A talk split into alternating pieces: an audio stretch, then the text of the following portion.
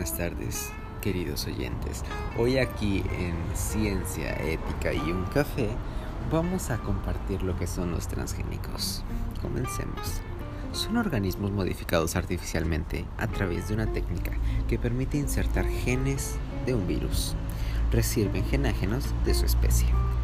Para esto también podemos comentar algunas ventajas, como que mejoran la calidad de los alimentos, aseguran la obtención de nutrientes y con el uso de las plantas reduce ejemplares de pesticidas. Ahora bien, los desventajas podrían escucharse pues varias, pero comentémoslas incrementan de sustancias tóxicas en el ambiente, pérdida de biodiversidad y contaminación del suelo, entre otras varias. Aunque hayamos comentado esto, ahora quiero comentar un poco más personalmente. En mi opinión, los transgénicos pueden ser muy útiles a la hora de conseguir nutrientes. Sin embargo, no hay que apiadarnos totalmente de ellos, ya que en ciertos puntos pueden ser perjudiciales.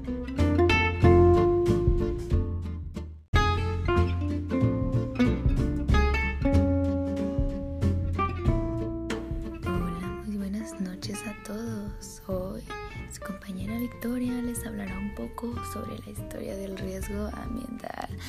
Así que agarren su tacita de café y pónganse muy cómodos. El término riesgo se refiere a la cercanía de un posible daño.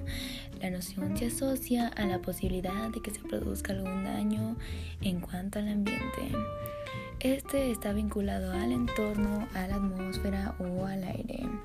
El riesgo ambiental, por lo tanto, está relacionado a los daños que se pueden producir por factores del entorno, ya sean propios de la naturaleza o provocados por el ser humano. En este caso se llamarían daños antrópicos. Por ejemplo, los accidentes nucleares o un pozo petrolero serían ejemplos de este. Un sismo o erupción volcánica serían ejemplos de riesgo ambiental. Dadas a las consecuencias nefastas que pueden producir a raíz de un riesgo, se han conseguido ciertos resultados que se llevarán posteriormente a la evaluación del riesgo ambiental. Pero si somos totalmente honestos, sabemos que los riesgos casi siempre son por daños antrópicos, o sea, por daños causados por el ser humano. Pasando ya a otro tema, hablaremos sobre el consumo responsable.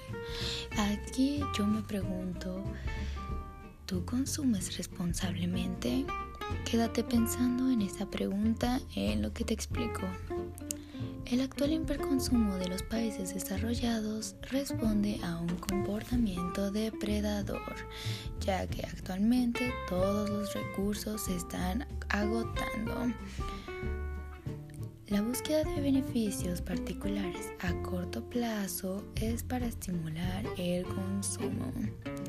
Obviamente el consumo es necesario para el desarrollo del ser humano. Cuando amplia la capacidad de la gente, mejora su vida. Para preservar el bienestar humano en largo plazo, la gente necesita moverse hacia nuevas formas de satisfacer las necesidades del humano. Pero seamos honestos, en la actualidad estamos pasando por una crisis mundial y cuando se acaben los recursos no va a haber para nadie. Estamos al borde de un apocalipsis y lo que hacemos es traer más humanos al mundo. Ahora, quiero que me contestes esta pregunta. ¿Tú en serio estás consumiendo responsablemente por necesidad? ¿O solamente te estás aprovechando de que puedes consumirlo. Hola personas de Ciencia Ética y un Café, soy Rommel y hoy les voy a hablar de fuentes de alimentación del ser humano. El hombre es un ser vivo que necesita nutrirse para sobrevivir, crecer y desarrollarse. La comida es la fuente que le proporciona los medios necesarios para esto, pero además de ser una necesidad, la comida puede llegar a ser un placer. El humano es omnívoro, puede consumir alimentos de origen animal y vegetal, siempre y cuando estos sean comestibles. Sin embargo, esto no siempre fue así. Los primeros ancestros de Homo sapiens probablemente se alimentaban de materia vegetal y algunos insectos. A través del tiempo, los habitantes de las diversas regiones del mundo construyeron gastronomías particulares en función de los recursos de la región y de sus necesidades.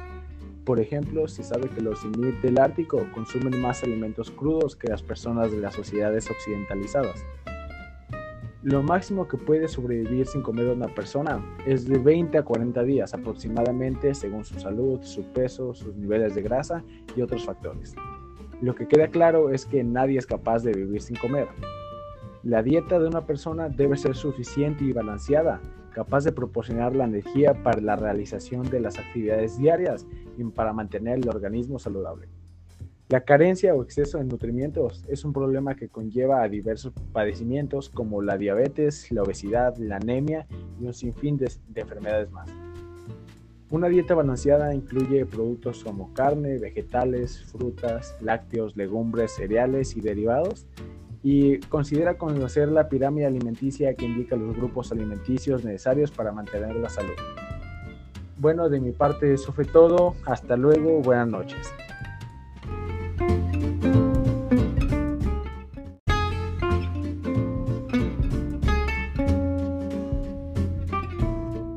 Hola, buenas noches. Soy Axel y aquí en Ciencia Ética y un café les quiero compartir sobre la ciencia y tecnología para la sostenibilidad. Existe un consenso creciente acerca de la necesidad y probabilidad de dirigir la búsqueda de nuevas fuentes de energía limpias y renovables al incremento de la eficiencia en la obtención de alimentos, pasando por la prevención de enfermedades y las catástrofes, el logro de una materialidad, una maternidad y una paternidad. Todas estas de forma responsable. Este nuevo planteamiento exige superar la búsqueda de beneficios particulares a las catástrofes, tanto a corto como a largo plazo conocer los fundamentos, las interacciones, las intricciones de la sociedad y naturaleza para promover el desarrollo sustentable. En conclusión, podemos promover las nuevas fuentes de energía y promover el desarrollo sustentable, sostenible y sobre todo efectivo para la sociedad y educación de esta. Así bien me despido, soy Axel y muchas gracias por escuchar Ciencia, Ética y un Café. Buenas noches.